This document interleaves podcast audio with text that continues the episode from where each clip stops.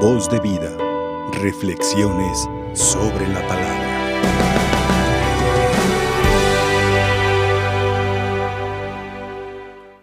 Estamos, hermanos, en este tiempo de Navidad y nos precede la solemnidad de la Epifanía que hemos celebrado el día de ayer. Hoy estamos escuchando este texto evangélico que nos hace un, una reflexión, una iluminación de lo que significa la palabra epifanía. De hecho, si nos ponemos a analizar los textos evangélicos, hay tres momentos en que podríamos llamarle epifanía. Es el caso eh, cuando los reyes magos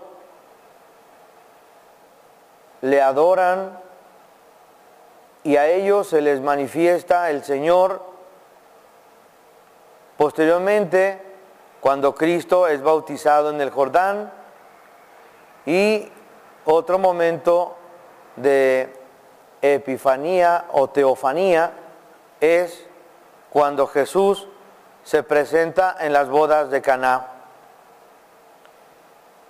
Dentro de esto que se llama epifanía o manifestación o teofanía, teofanía es Dios, manifestación de Dios. Atrás de todo esto se muestra el poder mesiánico de Cristo. Se esperaba el Mesías, se esperaba al, al que vendría a dar consuelo al pueblo de Israel. El profeta Isaías ya anteriormente había anunciado que haciéndose presente entre nosotros el Mesías, los, los enfermos sanarían. Y este poder mesiánico, este poder divino, se sigue manifestando en nuestros tiempos. ¿Cuántos hombres y mujeres, después de escuchar la palabra, encuentran paz, encuentran consuelo y encuentran un motivo para seguir viviendo?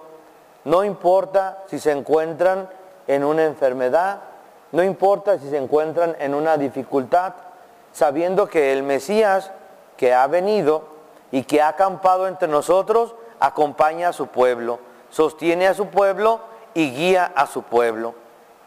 Así como la estrella de Belén guió a los magos, también Cristo, que es el sol que ilumina al mundo, Él también acompaña a su pueblo, ilumina a su pueblo y sostiene a su pueblo.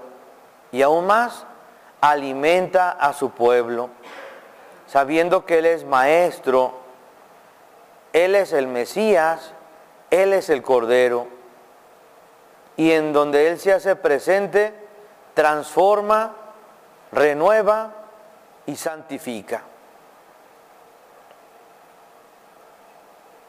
Elevamos una plegaria al Señor que se ha hecho presente entre nosotros y que en esta Navidad se nos ha manifestado el Salvador, el Mesías esperado, que venga en auxilio de aquellos que se sienten tristes, desconsolados o se encuentran solos o se sienten solos.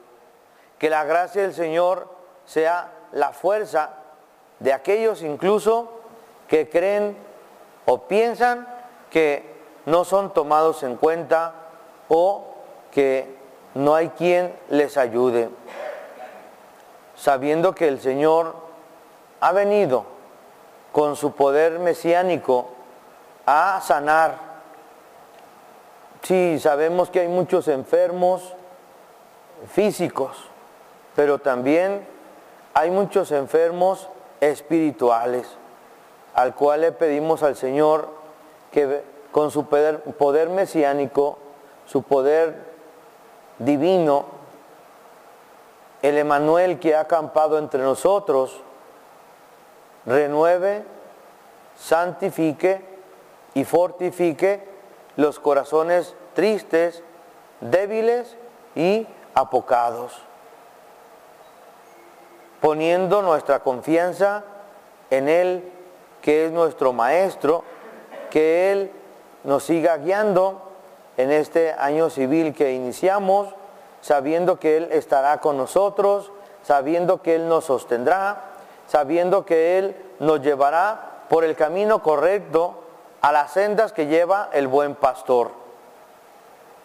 Muchos he escuchado pues algunos hermanos y hermanas sobre todo, ahora que nos damos el, famoso feliz año nuevo y, feliz año nuevo. Yo estaba pensando, dije, ¿cuántas veces se repetiría en estos días esta frase, verdad? ¿Cuántas veces se repetiría? Feliz año nuevo. ¿Cuántas veces se escribiría en los textos, verdad? Eh, eh, de mensajes y todo eso. Y, también le incluían, las personas, escuché pues que le incluían que el 2021 sea mejor que el que se va. Yo dije, no, pues es que no es que vaya a ser mejor que el que se va, mm, que sea diferente que el que se fue. No, más bien el que, el que tiene o los que tenemos que ser diferentes somos nosotros.